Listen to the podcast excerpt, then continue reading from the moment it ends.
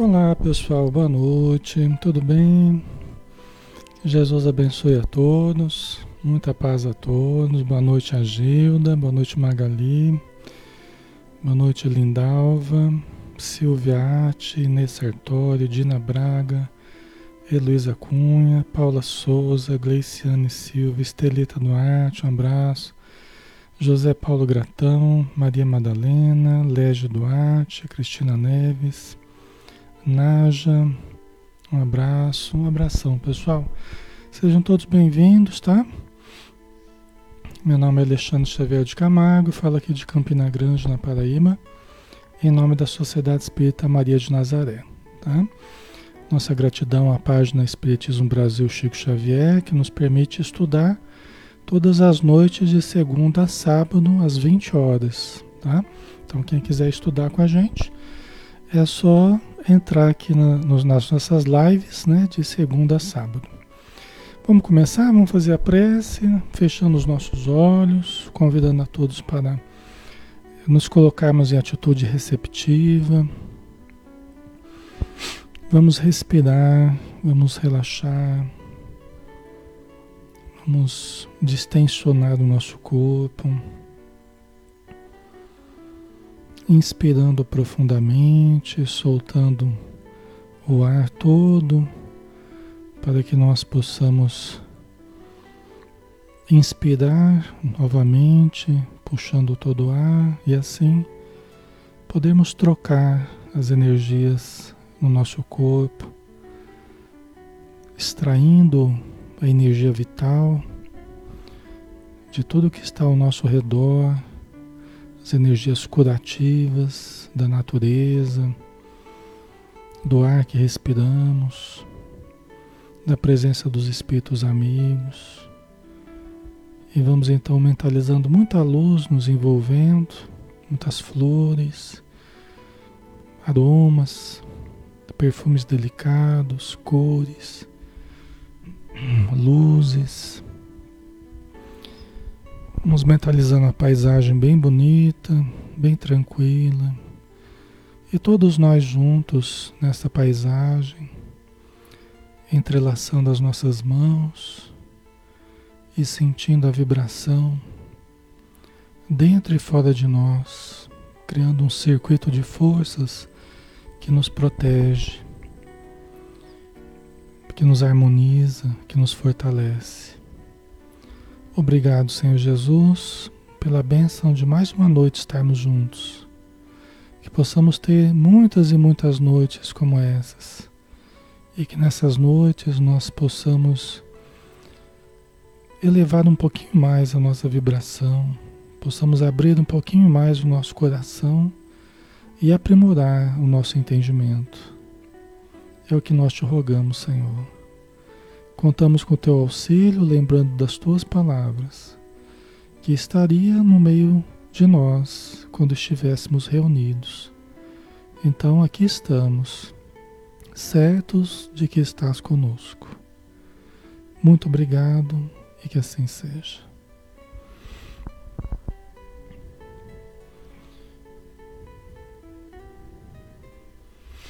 Muito bem, pessoal.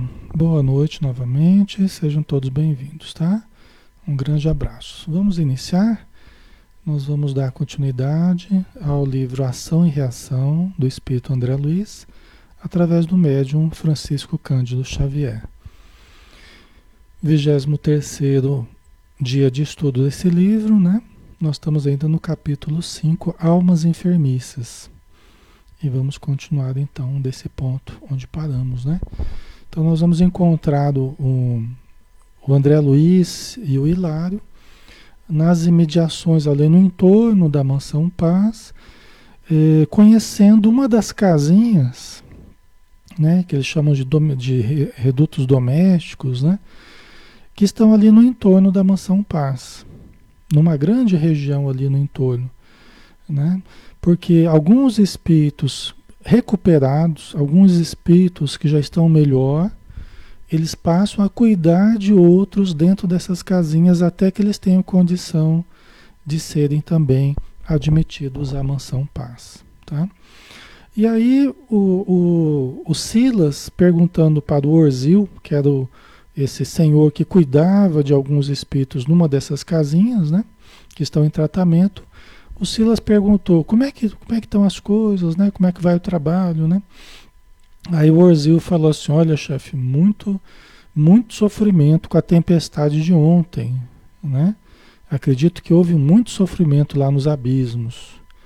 E aí o Hilário perguntou, mas ah, não será possível a gente diminuir esse sofrimento, né?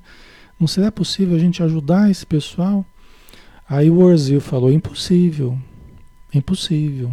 Né? O Orzil que conhecia bem, porque ele também estava ali nesses, nesses charcos, né? nos pântanos, né? Ele falou, impossível, né? E aí o, o, o Silas explica, né? Continua explicando aqui. Como quem se punha em socorro do companheiro, do Orzil, né? Silas aduziu. Os que se agitam nestas furnas jazem de modo geral quase sempre extremamente revoltados. E na insânia a que se entregam, fazem-se verdadeiros demônios de insensatez. Né? Então, nós sabemos na visão espírita que não existem propriamente demônios é, compreendidos como seres voltados apenas para o mal, seres criados para o mal, seres maléficos criados para o mal. Não existe. Né? É, o que existem são seres humanos em processo de evolução, todos nós, em queda, em queda moral, ou expressando ainda o nosso primitivismo ou nós ainda não conseguimos evoluir, estamos bem primitivos, ou teríamos condição de fazer melhor e ainda estamos eh, caindo moralmente, né? Nós estamos em queda moral, tá? Mas ninguém de nós eh, foi criado para o mal. O mal, para nós, é passageiro, é fruto apenas da ignorância, é fruto apenas do atraso evolutivo. Né? Conforme a gente for se aprimorando, nós vamos superando o mal que há em nós, né? fazendo brilhar o Deus interior, fazendo eh, brilhar a luz que existe em cada pessoa, né? Só que a gente precisa fazer crescer isso aí, tá? Então, quando eu falo agem como demônios, né? É como é, é, afeição de, né? Mas não que sejam demônios nessa concepção é, mítica, né? nessa concepção é, cultural que a gente tem do que é ser demônio. Né? Então, isso não existe na visão espírita. Né? Jesus até falou: nenhuma das ovelhas que o Pai me confiou se perderá. Né? Então, todos nós somos, é, com o tempo, conduzidos pelo bom pastor, que é Jesus mas através da evolução, através das lutas, através das dificuldades, das dores. Né? Então, o que, que tornava tão difícil é, auxiliar a esses irmãos que estão nos pântanos? Eles mesmos. Eles mesmos. Porque não é difícil você auxiliar quem não quer auxílio? Uma coisa é o Orzil falar que, olha, deve ter havido muito sofrimento nos pântanos. Mas outra coisa é as pessoas quererem sair do, do pântano, quererem ajuda. É uma situação totalmente diferente. Aqui na Terra a gente vê isso toda vez, não é? Você pode querer ajudar alguém, mas se a pessoa não quiser ajuda, fica difícil, não é? Até impossível, né? Para a gente ajudar quem não quer ser ajudado. Se você vai ajudar, a pessoa te agride, a pessoa te ofende, a pessoa. Né? É, é, aí, como é que você vai fazer, né? Para ajudar. A ajuda, ela acaba sendo ajuda, na maioria das vezes, se a pessoa entende como ajuda, né? Mas se ela entende que a gente está atrapalhando ela, né? Que nem aquele espírito lá que Jesus, é, quando Jesus chegou a Gadara, né? Jesus, Jesus atravessou o lago e chegou até Gadara, né? E aí tinha um jovem lá que tava, os espíritos estavam obsediando ele, né?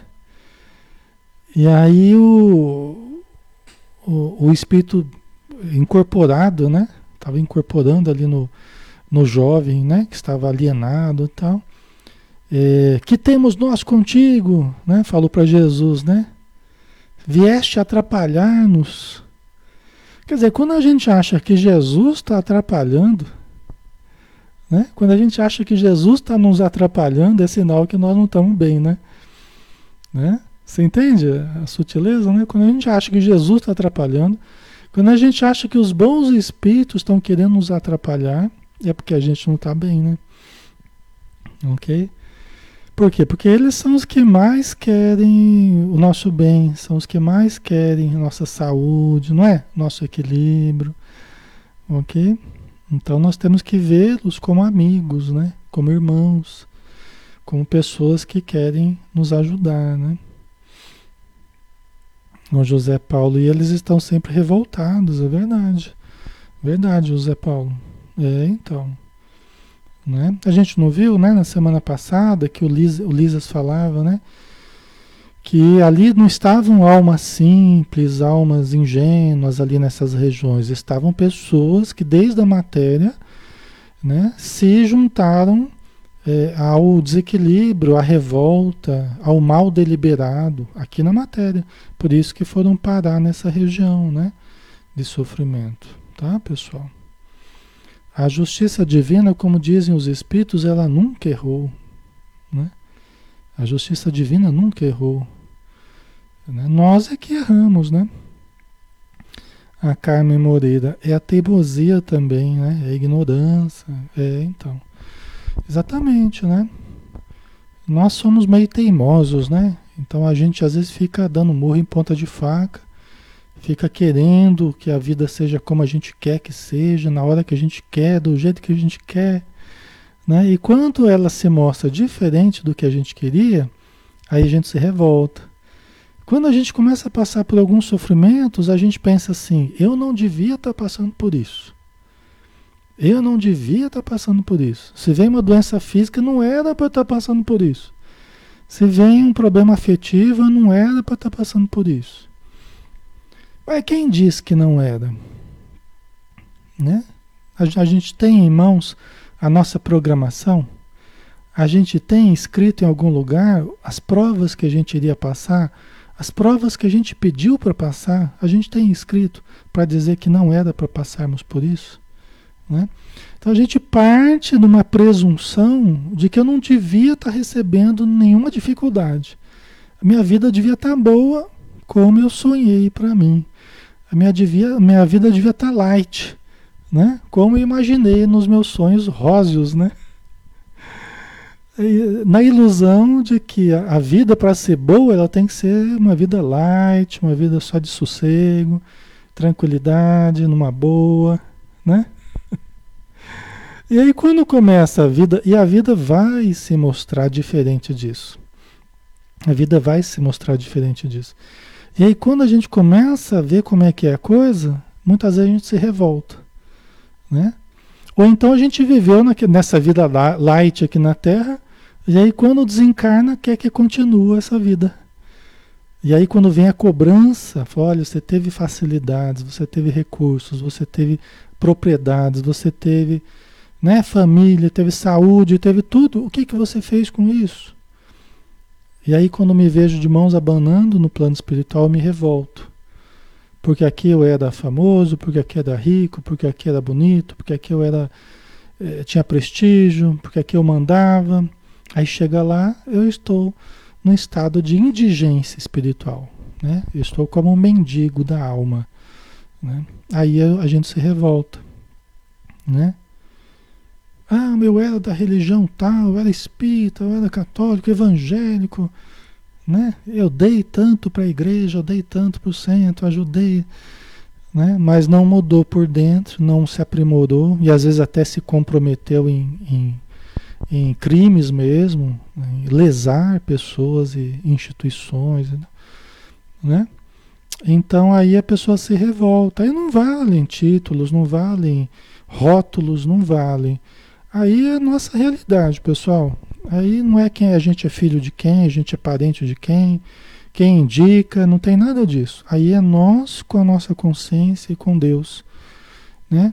com, com as vibrações com que a gente se sintoniza, né? Ok.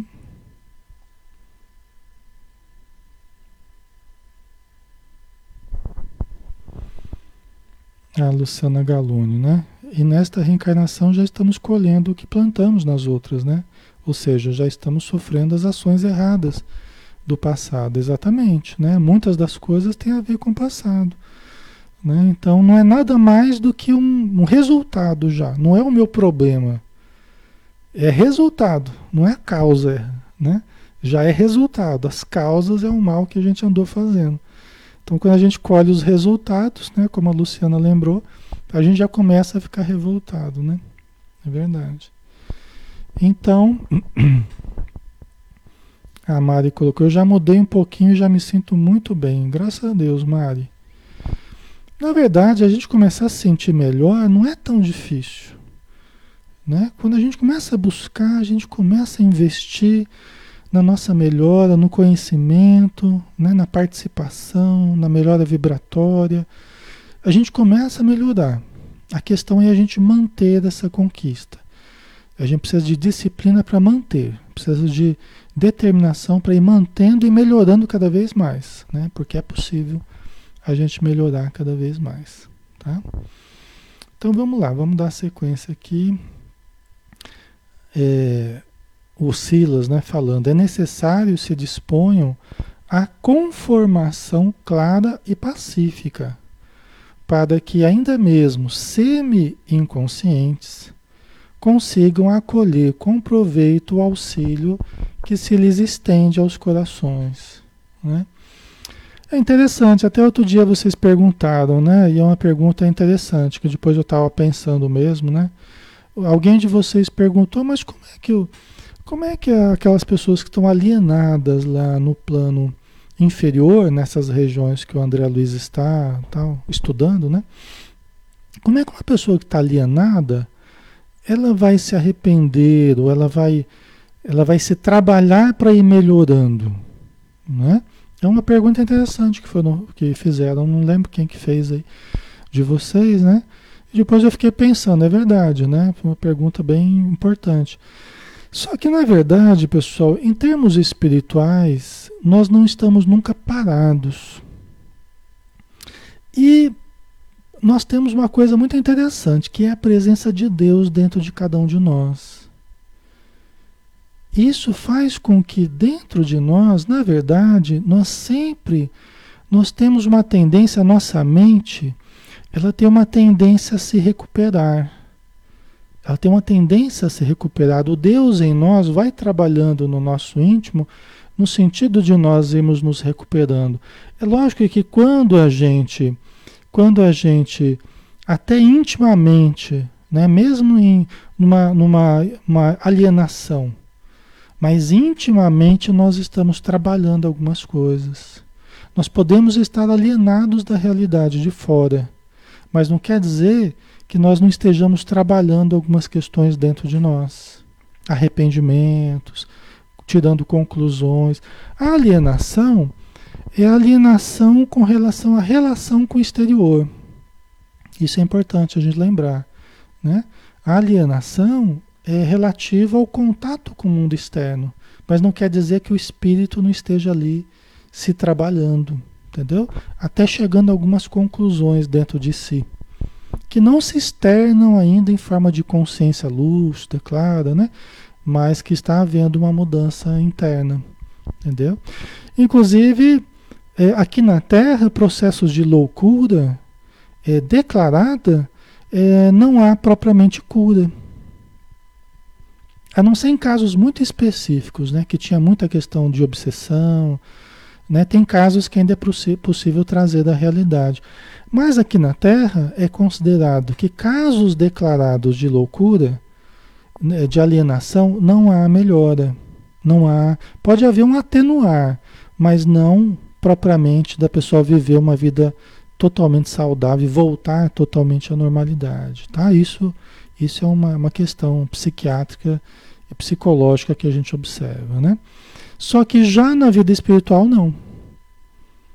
Né? Nós podemos entrar, nós podemos chegar na vida espiritual até alienados E depois de algum tempo, alguns anos lá, nós vamos recobrando a saúde. Quer dizer, existe um processo auto-organizador dentro de nós, existe um processo autorregenerador dentro de nós, que pode levar o tempo que for, mas que vai acontecer. Até porque nós temos Deus dentro de nós, né? Então essa presença divina, através de alguns mecanismos que nós precisamos conhecer ainda, é, vai trabalhando no nosso íntimo, né? Tá? Não sei se ficou claro para vocês, né? Mas foi o que eu pensei a respeito disso, né? Devido ao que a gente estuda, tal, né? Para o espírito imortal, a loucura tem cura. A psicopatia tem cura. Aqui na Terra é tido como incurável, né? psicopata não tem cura. Aos olhos da espiritualidade, o psicopata tem cura. Todos os processos de loucura têm cura. Isso é uma coisa bem legal assim da visão espírita, né? Só que não exatamente nessa vida, né? ao longo das encarnações, no plano espiritual, ao longo das encarnações, tá? Tudo vai melhorar, tudo vai se curar, tudo vai se transformar, tudo vai se resolver. É só a gente continuar em frente, né? Fazendo o nosso melhor, tá? Certo? Toma uma aguinha aqui.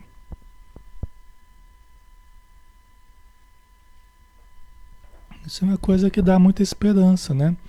Até para quem, quem tem, é, para quem tem amigos ou familiares com problemas mais graves, né? É, nessa vida pode ser que realmente tenha chegado num ponto que não melhore, mas para o futuro pode aguardar que vai melhorar, sim né? Vai melhorar. Ok? Então vamos lá. Então é necessário se disponham à conformação, quer dizer, esses que estão revoltados, que estão né, é, é, é, é, inconformados, né, indignados, achando que houve injustiça tal. É preciso que se disponha à conformação clara e pacífica Olha só, para que ainda mesmo semi-inconscientes, quer dizer, aquilo que eu estava falando, consigam colher, acolher com proveito o auxílio que se lhes estende aos corações.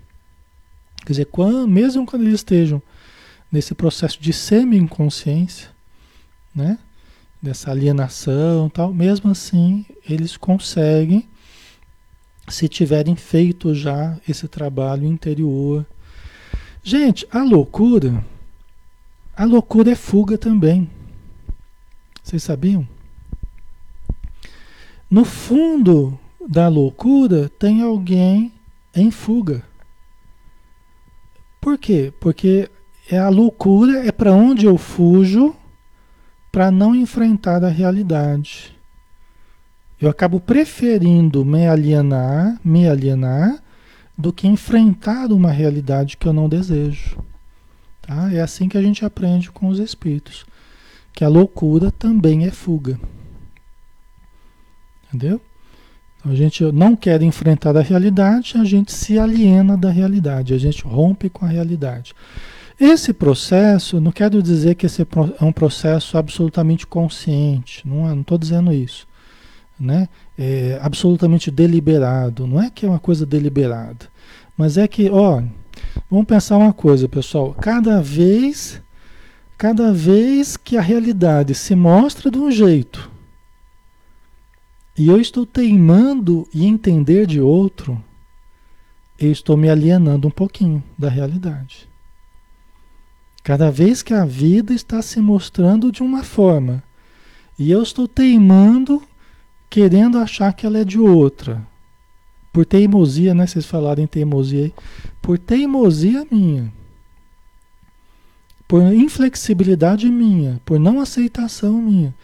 Eu estou caminhando passo a passo para uma alienação profunda. É? Ok? Por isso que é, nós temos que parar de brigar com a vida parar de brigar com a realidade. A gente ficar se isolando, se, não estou falando de isolamento, nós estamos no meio da pandemia, né? a gente está isolado mesmo, mas né? A gente ficar se afastando dos outros, ficar se afastando né, das coisas que podem nos ajudar, a gente ficar muito fixado em pontos de vistas, né, teimando em coisas que a gente está vendo que não está funcionando. Né? A gente está magoado com a vida, magoado com Deus, né? aquilo que eu falei agora há pouco. Né? A gente está. A vida não foi do jeito que eu queria e eu estou chateado com isso. Então eu fico brigando com a realidade. Fico teimando em ver uma realidade que está negativa, que está ruim, que tá... e eu não percebo que eu estou criando essa minha realidade. Cada vez mais eu estou afirmando essa. Essa realidade negativa. E vou me alienando. Porque a vida ela não é negativa. Pelo contrário, a vida é absolutamente positiva. Ela foi estruturada para nós vivermos com amor, com alegria, com com gratidão, com esperança, com fé.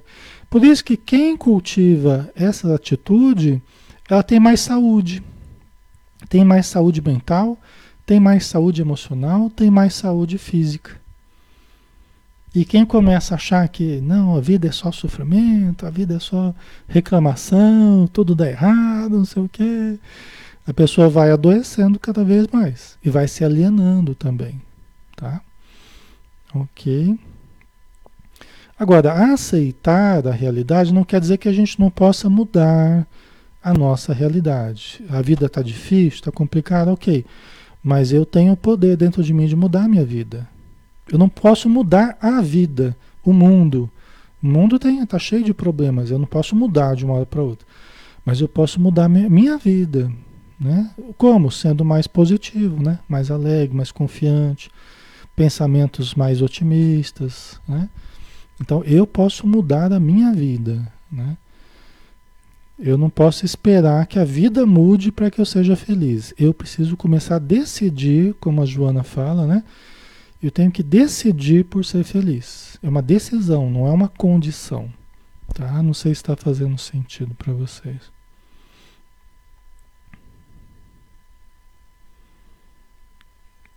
Ok. E a gente fica colocando a culpa em tudo fora da gente, né? E, e, na verdade a responsabilidade pela nossa vida é nossa. Nós é que temos que. Ok? Certo, pessoal? Né? Acho que dá, dá para entender bem essa questão da, é, da fuga da realidade, né? É. Então, é por isso que esse pessoal todo que aqui na matéria fica agindo dessa forma, continua assim no plano espiritual. E aí é isso que a gente vê lá, a revolta, a reclamação. A reclamação continua, a revolta continua, né? Tá? É isso aí. Certo? Então vamos lá. E como se quisesse passar da demonstração do que asseverava, convidou-nos a inspecionar as celas próximas, celas próximas. É por quê? Porque eles estavam numa, numa das casas, né? Uma das casas que era cuidada pelo Orzil, que esse esse rapaz assim agigantado, esse senhor que parecia um urso. O André Luiz falando parecia um urso em forma humana, né? É, é, que foi ajudado pela instituição e que agora está bem. É um dos guardas da instituição.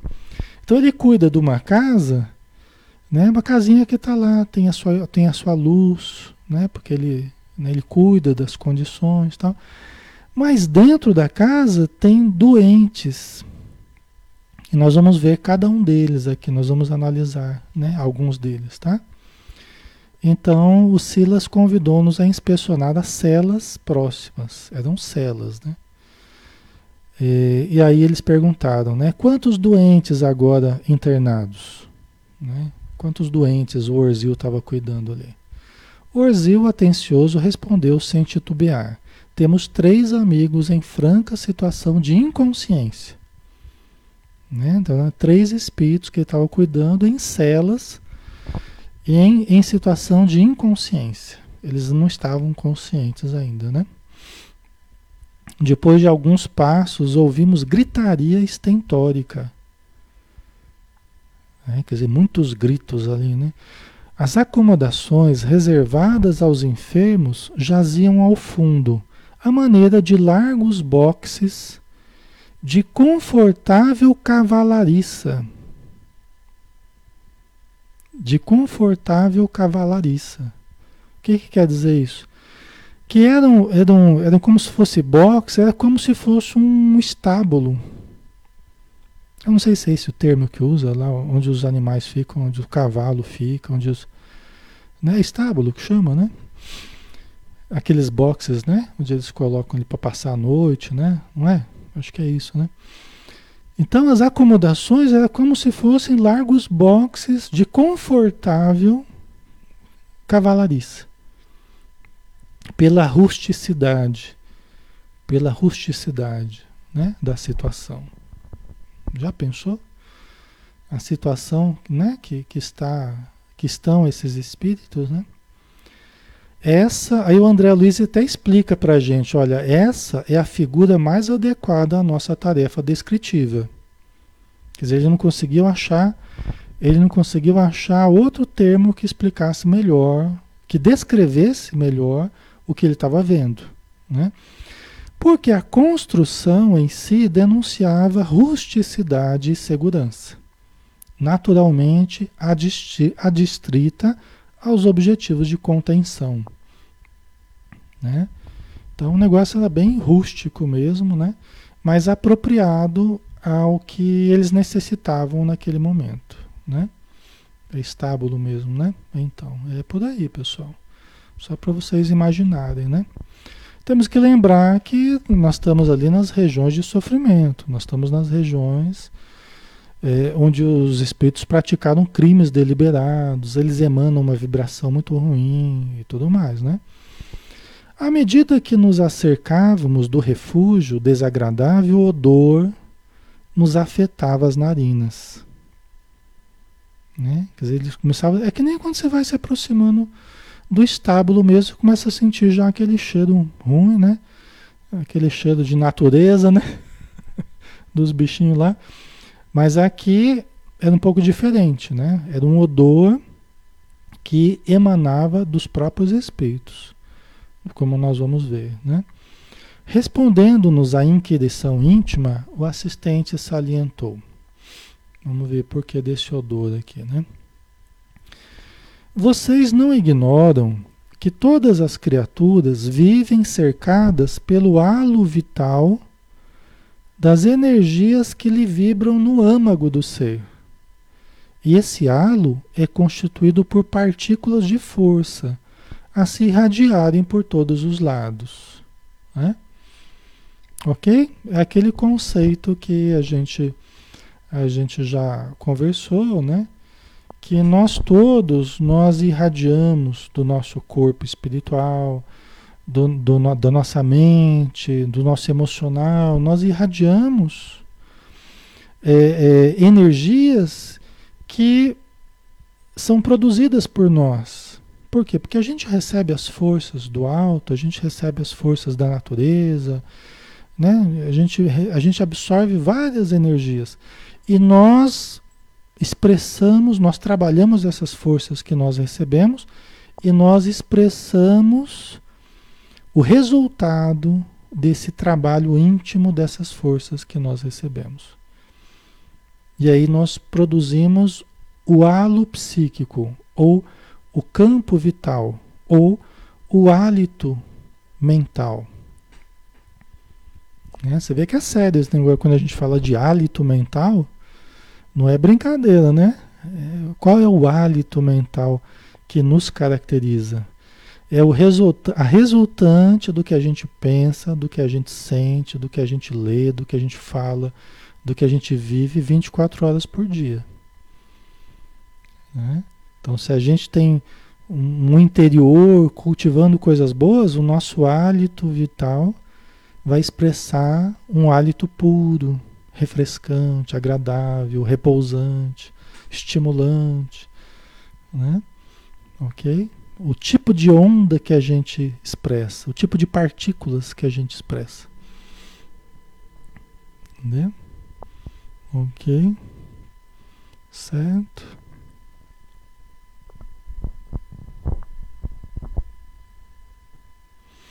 Ok, pessoal? Isso acontece tanto na Terra quanto no plano espiritual, pessoal, tá? Isso não é só no plano espiritual, não. É que lá o André Luiz vai descrevendo, fica mais visível a nossa realidade íntima. Aqui fica mais escondido, né? Por debaixo do corpo, né? O corpo ele, ele, ele engana muito, né? As aparências enganam muito. É, mas isso também acontece aqui. Isso também acontece aqui. Por isso que se aproximar de alguém que cultiva bondade, cultiva caridade, cultiva oração, cultiva o pensamento positivo, você sente uma vibração diferente de se aproximar de alguém que cultiva a maledicência, que cultiva a inveja, que cultiva o ódio, que não é? Você sente uma diferença. É porque aqui na Terra nós já expressamos isso também, né? Tá? Ok? Então, esses espíritos estão irradiando o que, o que lhes caracteriza no íntimo, né? Impressionando-nos o olfato, o André Luiz falando, de modo ah, o Silas falando, de modo agradável ou desagradável, segundo a natureza do indivíduo que as irradia, né? como eu estava dizendo. Né? Assim sendo, qual ocorre na terra, na própria Terra, cada entidade aqui se caracteriza por exalação peculiar. Por isso que a gente fala que cada pessoa vai viver no universo que cria para si. Cada pessoa vai viver no ambiente que ela criar para si. Né? E por isso que também cada casa, as nossas casas, elas vão também se caracterizar por um tipo de energia diferente, que é o somatório das energias dos seus habitantes. Em certas casas, a gente sente um ambiente agradável, positivo, leve, gostoso, dá vontade de ficar. Outras casas, dá vontade de sair correndo. Né? Se você tem mediunidade, você entra numa certa casa, você sente enjoo, sente dor de cabeça, passa mal. Entendeu? dá tristeza, dá desânimo, dá. Por quê? Porque você já sente a energia daquela casa. Né? Por isso que é muito, é muito importante fazer o evangelho, né? Fazer a leitura diária do evangelho, lições de Jesus, né? Lições boas, positivas, ler em voz alta. Isso aí vai trabalhando o ambiente. Porque o Evangelho tem luz, o Evangelho vai purificando, vai nos melhorando e nós vamos melhorando a atmosfera. Vai socorrendo os espíritos, né? Ok? Então, a Karina Luna, eu fico só bocejando. Aí tem uns que começam a bocejar, sente sono, às vezes começa até a entrar em transe, né? Se a pessoa for muito sensível. Aí de Leus até cheio de mofo, né? Aí pode ter cheio de podre, tudo quanto é coisa, né? Depende dos, dos espíritos que estão no lugar, né? Mas assim também lugares bons, né? A gente vai para casa espírita e a gente se sente bem, né? A gente se sente leve, né? O mais gostoso ainda é quando você vai, às vezes, ajudar nas casas das pessoas, aí às vezes você vai em ambientes difíceis, pesados, assim, Aí depois você volta para a casa espírita. Aí vai fazer uma prece, né? Fazer uma descompressão na casa espírita, né? Aí parece que você está flutuando, assim. Porque o contraste é maior, né? Você sai de ambientes muito pesados, aí depois você vai para o ambiente do centro, parece que você está flutuando, assim. É bem interessante isso, sabe? Aí que a gente sente a diferença mesmo de, de energia, né? Tá? Mas isso tudo caracteriza então a nossa vida íntima, né, exteriorizada. Tá? Sim, sim, confirmamos Hilário e eu, né, simultaneamente. Entretanto, o cheiro alarmante de carne em decomposição era para nós ali um acontecimento excepcional. Né, o André Luiz e o Hilário ficaram espantados sentindo o cheiro de carne em decomposição. Né? Só que a gente sabe né, que esses pântanos, é, esses abismos, né, é, nós sabemos, até por, por, projeções que certos médiums fazem, em que eles vão socorrer alguém nessas regiões, então eles vão falando, falam, olha, quando ele está desprendido o médium e vai visitar essas regiões, assessorado pelos bons espíritos para socorrer alguém e tal, o médium fala, descreve às vezes os quadros que está vendo, mas ele tem também uma agradável sensação de cheiro muito ruim, um odor muito ruim nessas regiões, nesses pântanos, né? É, justamente porque existem pensamentos, energias ali que estão exalando, que estão gerando esse, esse odor desagradável, né? O Edson Foucault colocou: orar e ler o Evangelho em voz baixa ou em pensamento não tem o mesmo efeito? Olha, tem um efeito positivo também, né? Tem um efeito positivo também, muito positivo, tá? Tem certos espíritos, Edson, que eles não conseguem ouvir os nossos pensamentos, não. Tá? Eles estão tão materializados, eles estão tão inconscientes ainda de que eles estão, eles acham que estão encarnados ainda, né? Estão próximos a nós, às, às vezes até numa influência inconsciente, às vezes um familiar nosso, que está nos vampirizando inconscientemente. Ele ficou perto da gente ali, se acoplou ali em mim e se sentiu melhor e foi ficando. Mas ele não consegue ler o meu pensamento, ele não consegue. Então, para esse tipo de espírito, é interessante que a gente leia em voz alta. Por quê? Porque é como um familiar que está participando no evangelho com a gente, que ele não vai ler o nosso pensamento. Você precisa ler em, em grupo para que as pessoas ouçam, não é? Tem muitos espíritos que só você lendo em voz alta que eles vão ouvir. Tá? Tem vários tipos de espíritos, mas tem alguns que acontece isso, tá bom? Por isso que é interessante também, de vez em quando, a gente fazer leituras em voz alta, tá? E a palavra também, nesse sentido, a palavra também ela vai plasmando no, no próprio ambiente, né? Também é força viva, plasmando, né? Tá? Ok. A Rosana, esse evangelho que o Alexandre está falando, evangelho anulado ou evangelho segundo o Espiritismo? O evangelho anular, fazendo a leitura do evangelho segundo o Espiritismo, ou mesmo fazendo a leitura do Novo Testamento, da Bíblia, né? Na parte do Novo Testamento, ou alguma obra de cunho elevado, por exemplo, né? Sempre vai ter a sua função é, higienizadora, a sua função. É que o evangelho ele tem uma energia especial, né?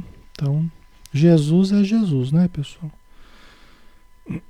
a pressa, né?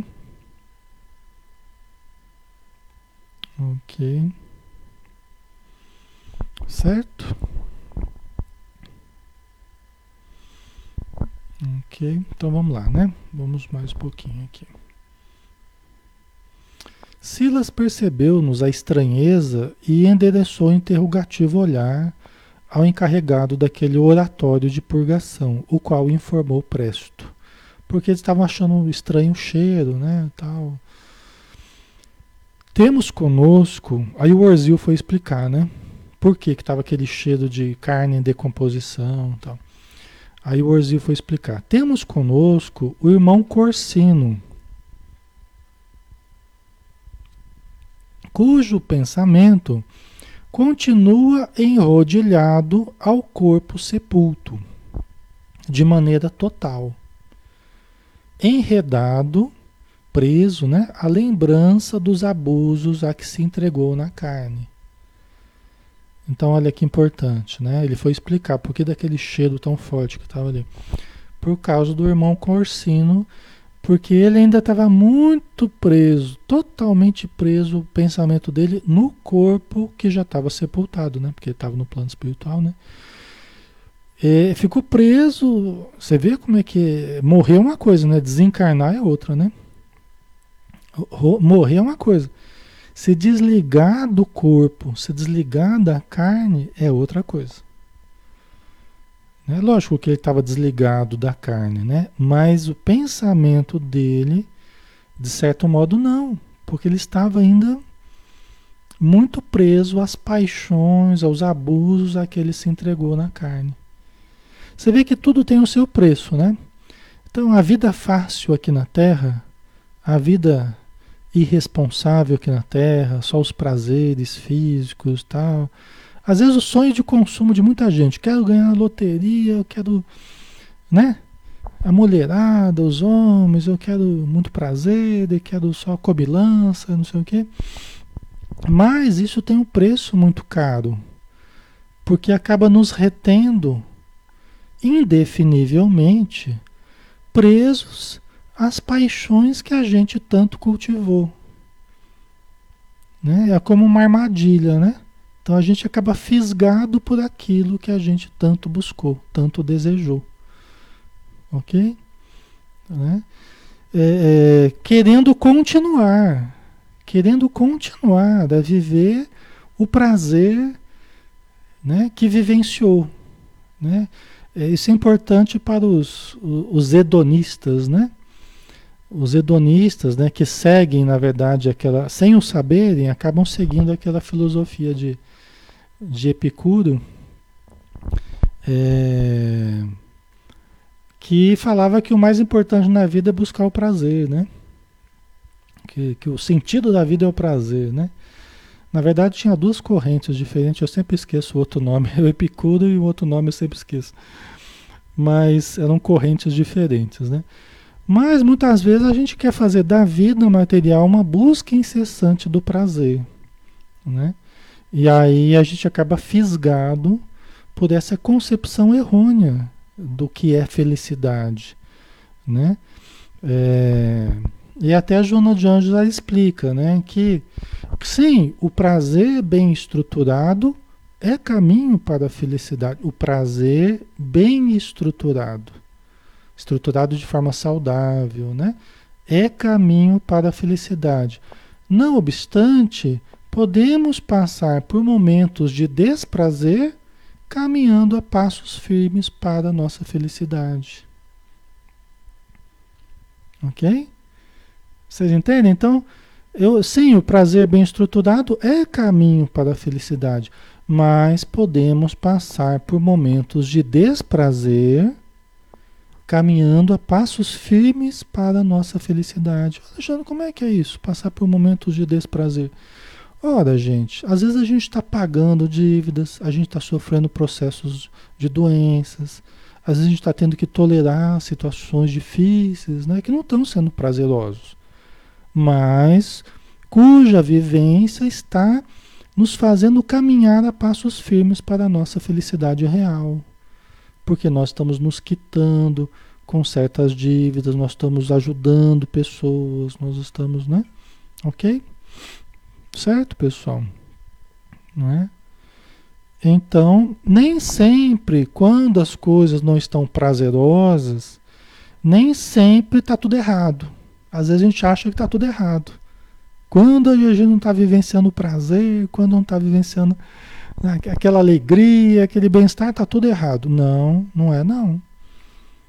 Você pode estar caminhando a passos seguros para a estruturação da sua felicidade, mesmo passando por momentos de desprazer. Entendeu? A gente vai, né? A gente vai entendendo as coisas de uma outra forma. Né? Lógico que a gente quer a gente quer é, melhorar a nossa condição, quer sentir mais gosto pela vida, é muito importante que a gente faça isso. Mas também quando algumas dificuldades vêm e nos atingem, né, não é à toa, não é por nada, e não é uma coisa indevida. Isso é algo que está nos ajudando de algum modo, né? Certo? Ok, pessoal. Não é?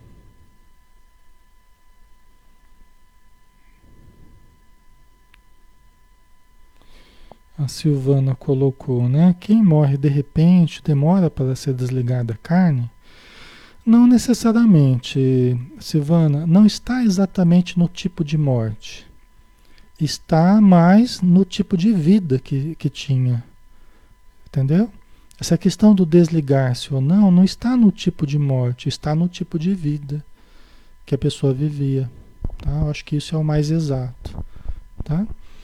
Então, se eu vivo sabendo que eu vou morrer um dia, então eu vivo não como está vivendo né? É, é que tentar fazer uma eternidade dos prazeres que eu vivo aqui, né? Vivo a ilusão de que eu tenho que fruir ao máximo, porque então isso tem um efeito contrário, né? Tem um efeito de nos prender mais ao corpo, né? A sensualidade, né? Os apegos às posses, às pessoas, né? É fazermos da vida material tudo para nós, né? E a vida material não é tudo para nós. Nossa vida é muito maior do que apenas a vida material, né? Certo? É, então é cultivar a bondade, né? O desapego, libertar os outros, né? Pessoas que aprisionam os outros, elas acabam aprisionadas. Entendeu? Então se vai, você cultiva libertar os outros, deixar as pessoas agirem como elas quiserem, né? Libertar as pessoas, né? Isso nos liberta também, tá? A Karina Lu, como ser caridoso nessa pandemia? A caridade começa por nós, em cuidarmos de nós, em zelarmos pelas nossas boas condições, né, Karina? E se estende àqueles próximos a nós, próximos ou distantes, né? De mil formas diferentes, né? Podemos orar pelas pessoas, né? Podemos é, é, ajudar fazendo doações a quem precisa, né? Então tem várias formas que a gente pode ajudar, né? E depende, a vida vai mostrar para a gente algumas formas, né? Então cada um pode ter sinais diferentes aí, necessidades que surgem às vezes na família, né? Só da gente é, procurar manter a paz dentro da gente é, já é uma grande ajuda, porque nós não vamos ser mais um a estar revoltado, não seremos mais um a estar aflito, a estar ansioso, a estar desesperado, deprimido, querendo se matar, né? Só da gente ficar bem já é uma grande caridade. E aí a gente vibrar, né? Conversar com os outros, ajudar, tá? Ok. Certo, vamos lá? Temos mais uns minutinhos, né?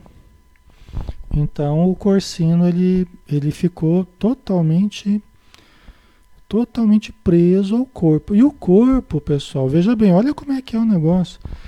Como o corpo vai entrando em decomposição, o fato dele ficar mentalmente ligado ao corpo faz com que ele viva no seu perispírito os fenômenos da decomposição.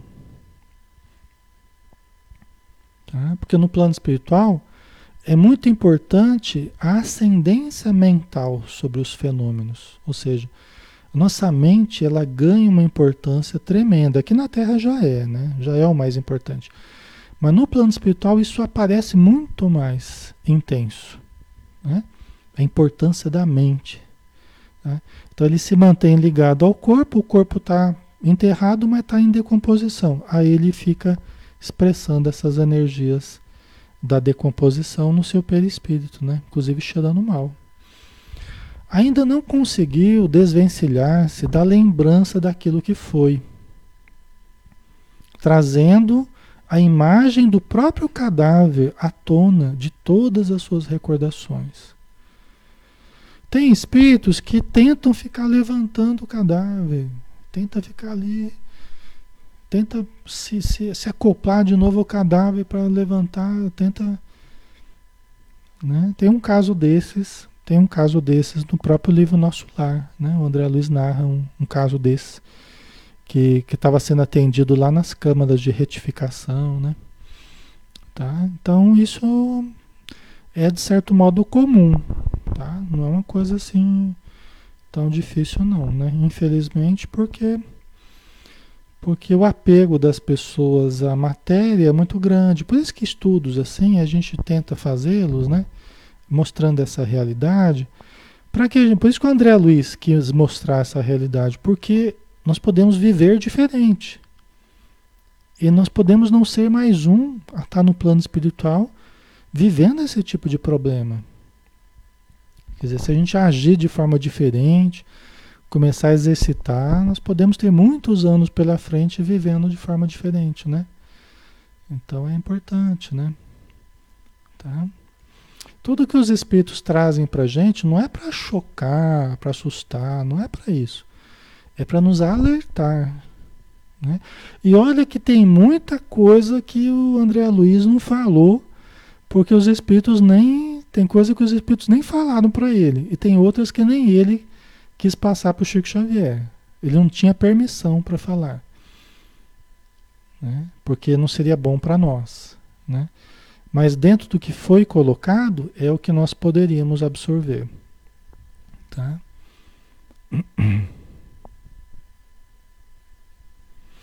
A Sueli colocou, mas Alexandre já foi informada de que às vezes ficam adormecidos anos e anos. Confirma? Sim, Sueli. É que tem vários casos, né? Tem vários tipos. Assim como na Terra você tem é, vários biótipos agindo de formas diferentes. Você tem várias pessoas com comportamentos diferentes, né? Por exemplo, esses que ficam dormindo é, largos períodos no, no, no, plano espiritual, que o André Luiz chamou de múmias, verdadeiras múmias, porque eles entram num sono, né? Um sono, uma alienação ali, numa paralisia que ele falou, o melhor nome que eu posso dar para isso são as múmias, né? Então, o André Luiz viu vários galpões, assim, ele fala no livro Os Mensageiros, né? Em vários galpões, assim, imensos, assim, de pessoas dormindo. E o instrutor dele explica que são pessoas que eram, eram crentes negativos.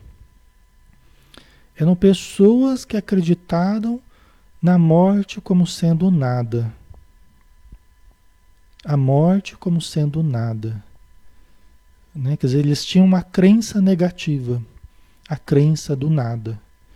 Né?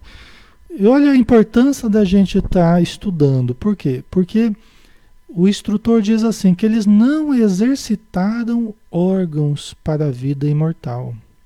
Eles não exercitaram a fé.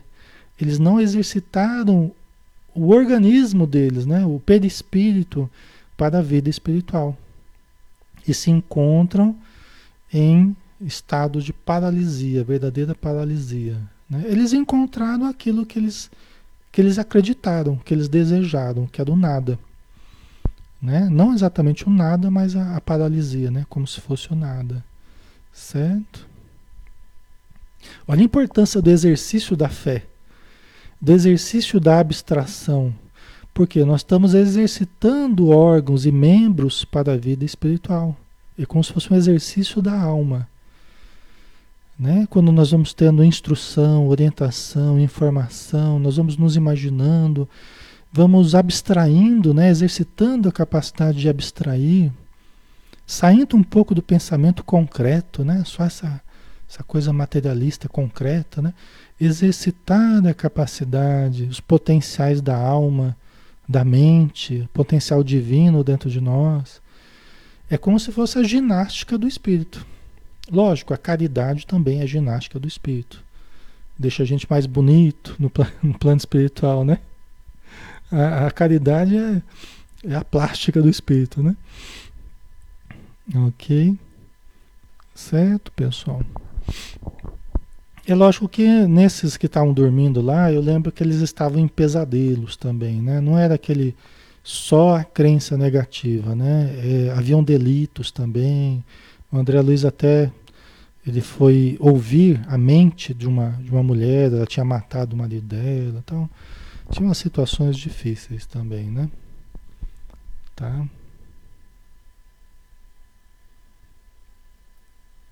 A Magali, né? Está perguntando a respeito, né? São esses que acreditam que morreu, acabou, tal.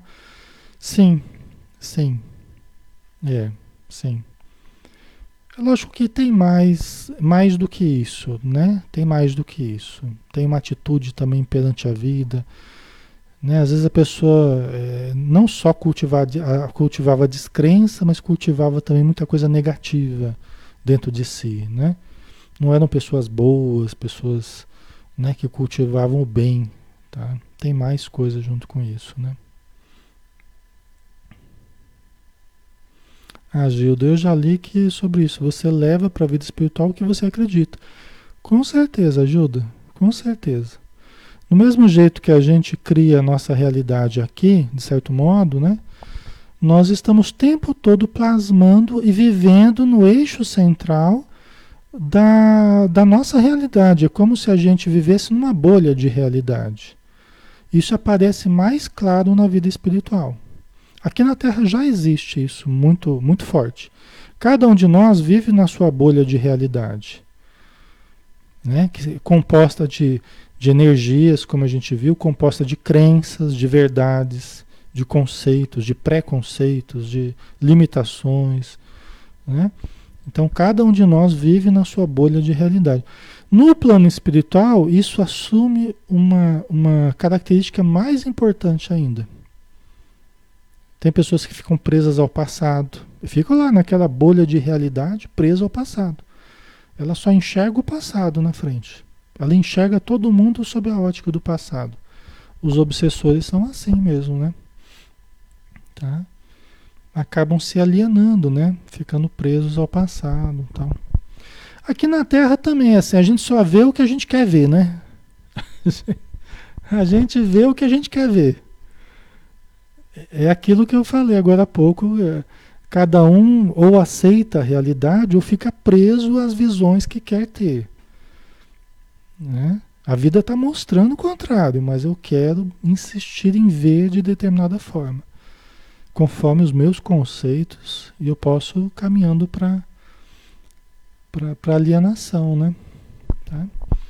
Por isso que é interessante questionarmos os nossos conceitos, estarmos sempre estudando, ouvirmos os outros também, né? Porque isso vai fazendo a gente questionar, vai fazendo a gente repensar, né? As nossas verdades, né? Isso é bem legal, tá?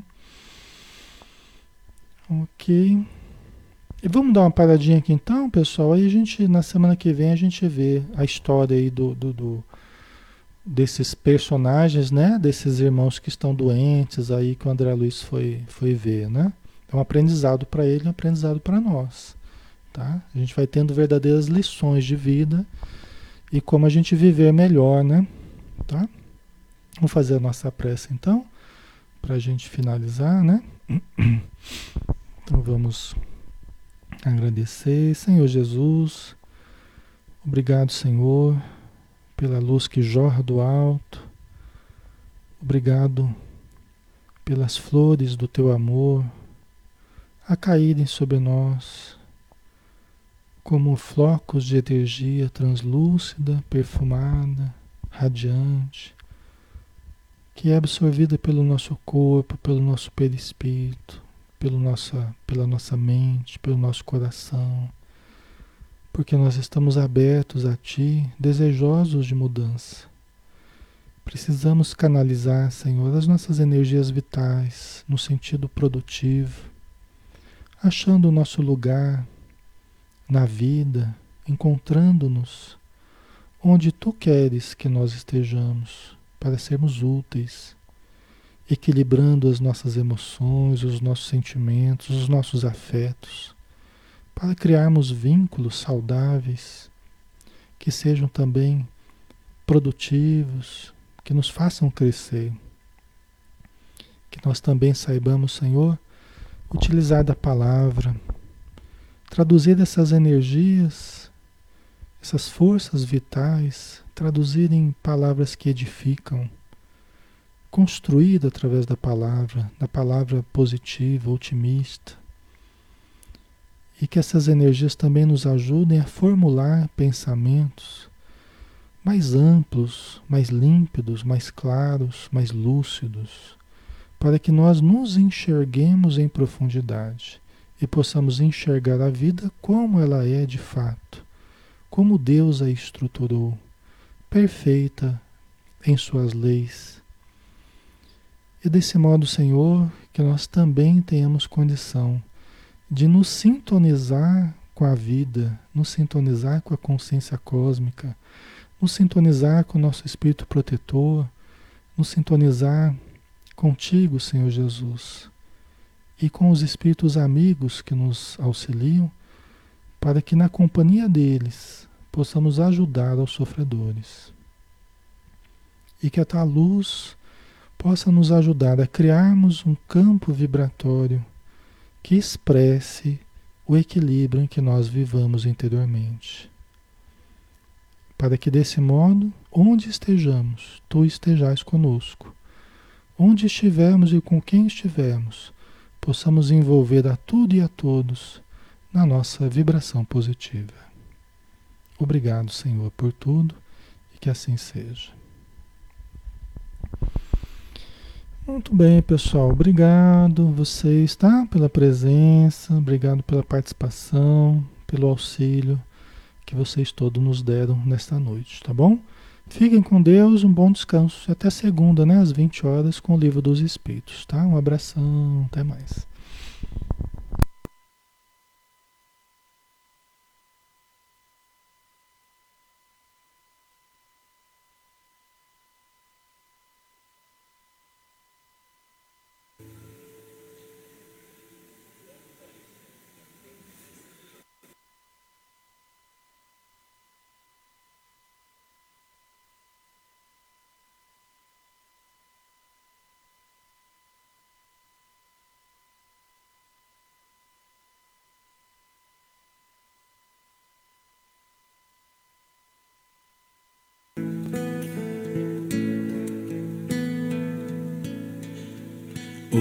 Ouço Deus